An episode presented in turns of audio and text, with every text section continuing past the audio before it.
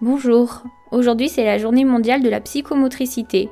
Au micro du podcast, Christine qui nous explique son travail de psychomotricienne. Bah bonjour Aurélie, merci d'être venue jusqu'à moi aujourd'hui. Alors je vais vous présenter aujourd'hui le métier de psychomotricien. C'est un métier qui est pas très connu parce qu'il a à peu près une trentaine d'années qui euh, s'inscrit dans le champ de, de tous les métiers paramédicaux et qui a toute sa place dans le soin, surtout autour des enfants mais aussi euh, pour le monde du handicap et puis aussi pour les personnes âgées de plus en plus. Alors la psychomotricité, c'est un métier qui consiste à accompagner le développement psychomoteur des individus, qu'ils soient petits, moyens ou grands, voire même tout petits des fois. Alors, je vous ai parlé là du développement psychomoteur, donc je vais vous définir un petit peu ce que c'est. Le développement psychomoteur représente l'ensemble du développement moteur, psychologique et euh, neurologique de chaque individu. En gros, le développement psychomoteur se réalise principalement de la naissance à 18-20 ans, à peu près. La phase qui se voit le plus, c'est entre 0 et 6 ans, parce que vraiment là, c'est exponentiel. On voit vraiment un, nourrisson qui arrive tout bébé et qui sait pas faire grand chose, jusqu'à 6 ans où il arrive à rentrer dans ce qu'on appelle la sphère cognitive, les apprentissages scolaires. Et alors entre 0 et 6 ans, c'est extraordinaire tout ce que l'enfant peut développer. Mais c'est pas terminé, le développement il se continue en gros jusqu'à 18-20 ans. Et puis en fait même il continue un petit peu après, quand on est adulte, quand on est vieillissant aussi, soit parce qu'on s'améliore, ça c'est la bonne chose, soit parce que on peut avoir des accidents de la vie, des atteintes, des maladies, et puis eh ben, toutes les maladies du vieillissement qui viennent affecter euh, toutes nos fonctions psychomotrices. Et à ce moment-là, donc nous aussi, on peut intervenir pour accompagner ces sujets-là. Voilà, donc euh, il est vraiment important de considérer le développement psychomoteur comme un ensemble de développement. Hein. Ce sont euh, la, la, sphère neurologique, la sphère psychologique et la sphère motrice qui travaillent ensemble, qui interagissent ensemble. On ne peut pas avoir qu'un seul développement tout seul. Et nous, les psychomotriciens, on intervient vraiment au cœur de cette relation entre le neurologique, le psychologique et le moteur. Évidemment, euh, il y a quand même une programmation génétique innée hein, au départ qui fait que ce développement il, se déroule dans des conditions euh, les meilleures possibles, mais il se déroule aussi sous l'influence de l'environnement de l'enfant, plus tard aussi sous l'influence de l'environnement de l'adulte. Pour vous donner un exemple, euh, un enfant qui va naître à Paris va pas forcément se développer tout à fait de la même façon qu'un enfant qui naît à la campagne celui qui naît à la campagne va peut-être développer des fonctions euh, motrices plus facilement, il va courir dans les champs. Le petit parisien, ben, il va plus développer le découpage, la pâte à modeler, parce qu'il est dans son appartement et qu'il peut moins, courir souvent. Après, euh, tout ça, ça se compense. Alors évidemment, ce développement étant complexe, comme je vous l'ai dit, hein, sous l'influence de plusieurs fonctions, eh ben, il arrive que des fois, ben, il y ait un couac, il y ait une panne, ça s'enraye. et nous, les psychomotriciens, ben, on est interpellés en général dans ce cadre-là. C'est compliqué parce que les causes peuvent être multiples. Hein. Plus on a de fonctions impliquées, plus la, recherche de la cause euh, euh, peut être compliquée. Donc on va pas toujours rechercher la cause, mais on va rechercher, on, essaye d'aller rechercher avec la famille euh, l'endroit où ça peut bloquer. Donc pour ça, on a quand même des outils, et notamment un outil qu'on appelle le bilan psychomoteur. Le bilan psychomoteur, c'est toute une période d'abord d'entretien avec la famille, et puis ensuite d'observation de l'enfant ou de l'adolescent ou de l'adulte, au cours duquel on fait des jeux, des activités bien ciblées, bien particulières, qui nous permettent d'observer un certain nombre de fonctions.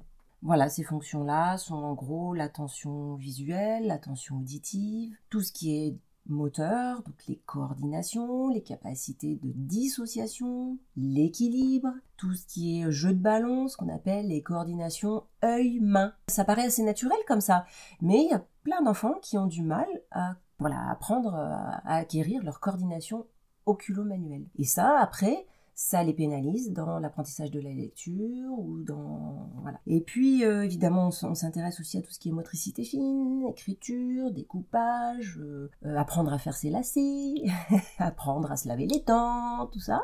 Et puis tout ce qui est schéma corporel, comment je connais mon corps, comment je le représente, comment je déplace mon corps dans l'espace. Est-ce que je me cogne partout parce que j'ai pas conscience que mes épaules sont larges ou fines? Ça, c'est propice pour les adolescents qui se mettent à grandir d'un seul coup et on les voit qui se cognent partout. Ils ont un schéma corporel et une image du corps qui est en train de bouger. Et le cerveau met un petit peu de temps à s'adapter. On observe aussi beaucoup ce qu'on appelle le tonus, c'est-à-dire comment chaque sujet utilise son énergie dans son corps. A-t-il la capacité à être tonique quand c'est nécessaire? A-t-il la capacité à se calmer quand il s'agit de faire un travail sur table ou d'aller s'endormir le soir? Est-il tout mou? On peut rencontrer ça chez les bébés, on parle de bébés hypotoniques ou de bébés hypertoniques. Voilà, on observe toute cette sphère tonique qui est aussi très en lien avec les émotions. Donc on observe aussi un petit peu comment personnes qu'on reçoit gèrent leurs émotions, comment elles peuvent en parler, si elles les connaissent. Et il y a beaucoup d'enfants notamment qui peuvent être débordés par leurs émotions. Et puis on observe comment les, gens, les patients se structurent dans l'espace et dans le temps. Et évidemment, toutes ces observations, on les réalise en fonction de l'âge de l'enfant. On a des grilles de développement de l'enfant. On va pas attendre chez un enfant de 3 ans ce qu'on pourrait attendre chez un enfant de 6 ans dans sa capacité à tenir en équilibre ou dans sa capacité à attraper un ballon ou à dessiner un bonhomme. Voilà, donc on a une observation attentive de la personne, de l'enfant dans son fonctionnement neurologique, affectif, moteur, et puis comment tout ça, ça interagit avec la famille. Est-ce qu'il y a des soucis? Est-ce qu'on se dispute à la maison? Est-ce qu'il y a des crises de colère? Est-ce que l'enfant trouve sa place à la maison? Toutes ces questions-là que souvent les, parents nous amènent. On rencontre majoritairement des enfants. vraiment, ça peut aller du tout petit nourrisson. Des psychomotriciens travaillent parfois en néonate, hein, de l'accompagnement à la prématurité aussi. Et puis, euh, ça peut aller, euh, bah, ça court tout, au long de l'enfance, l'adolescence. Vraiment une, phase où le schéma corporel et l'évolution du jeune est très grande et peut amener de grandes fragilités. L'âge adulte, évidemment aussi, qui est développement personnel. On, peut faire des approches aussi de ce niveau-là. Et puis tout ce qui est vieillissement, comme je l'ai dit tout à l'heure. Euh, accompagnement des maladies dégénératives, notamment chez les personnes âgées. Euh, donc on est comme les jeunes, on est de 0 à 99 ans. Voilà. Et puis on peut aussi travailler dans la sphère du handicap énormément. Hein. Donc en hôpital, en service hospitalier, suite à des accidents, des AVC, donc de la rééducation fonctionnelle, dans des services d'handicap moteur, euh, polyhandicap, dans des institutions d'accueil pour handicapés, pour handicapés mentaux aussi. On peut aussi travailler dans des, dans des services d'accompagnement à la scolarité, l'aide à la scolarité, tout ce qui est instituts médico-éducatifs, CESAD sont des services qui interviennent dans les écoles, dans les familles. Et puis on peut travailler en libéral. Petit détail quand on travaille en libéral, à savoir, c'est que nous ne sommes pas du tout subventionnés par la sécurité sociale. Les familles qui viennent nous rencontrer doivent euh, assumer entièrement le coût des séances ce qui en soi euh, permet euh, de se responsabiliser vis-à-vis du soin. Mais en même temps, qui peut être difficile pour certaines familles qui ont des budgets restreints. Des enfants auraient besoin de venir nous voir, mais ils ne peuvent pas venir nous voir. Donc ça, c'est un petit peu dommage. Et c'est une, une lutte de nos syndicats depuis plusieurs années. Voilà, pour être psychomotricien, bah, ma foi, actuellement, il faut intégrer une école spéciale qui nous prépare un diplôme d'état de psychomotricien qui se fait en trois ans après le baccalauréat. Vaut mieux euh, choisir un baccalauréat avec des matières un peu scientifiques, genre maths, SVT, biologie, physique. Mais aujourd'hui, avec Parcoursup et tout ce qui s'ensuit, bon, il y a des possibilités de revenir sur ce parcours-là, mais il y a quand même de toute façon euh, un concours d'entrée dans certaines écoles. Et ensuite, euh, il y en a pour trois ans. Actuellement, pour trois ans, il est à l'étude le projet de passer les études de psychomote à 5 ans, comme cela a été fait pour les orthophonistes, pour les kinés depuis quelques années, de façon aussi à s'aligner sur les, les diplômes master, sur les niveaux d'études euh, européens et internationaux actuels. Alors après, dans la pratique, quand on rencontre les patients, hmm, notre outil professionnel principal, bah, c'est le jeu. Alors ça, ça fait sourire beaucoup de gens. On se moque de nous. Oh, ben vous, les psychomotriciens, vous passez votre journée à jouer. oui, on joue, mais on joue pas n'importe comment. On joue toujours dans un objectif particulier, parce que pour cet enfant, il faut qu'on travaille telle fonction, donc on va faire des jeux adaptés pour que cet enfant le fasse évoluer dans notre projet thérapeutique. On joue, mais on est toujours en, en réflexion par rapport au jeu.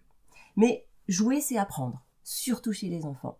Donc les enfants, ils adorent venir parce qu'ils n'ont pas l'impression de travailler. et, on fait ci aujourd'hui, Christine, et on va faire tel jeu, et c'est parti, on est parti, voilà. On utilise aussi des outils intermédiaires spécifiques. Pour ça, il faut des formations spécifiques qui peuvent être euh, la relaxation par exemple, ça peut être le cheval, hein, la thérapie par l'animal, ça peut être aussi euh, la danse, hum, ça peut être différentes méthodes d'approche. Il faut aussi préciser que notre outil de travail, c'est aussi notre corps que nous, on met en mouvement. Quand on joue avec l'enfant, on n'est pas assis sur la table et on lui dit tu, vas jouer, on joue avec lui. Et puis parfois, eh ben, on fait des roulades, on a des corps à corps, on se, on se chatouille, on, voilà, enfin, il y a plein de... Euh, on met en jeu notre corps, et ça, c'est quelque chose d'important dans notre formation. On apprend dans notre formation de psychomotricien à être à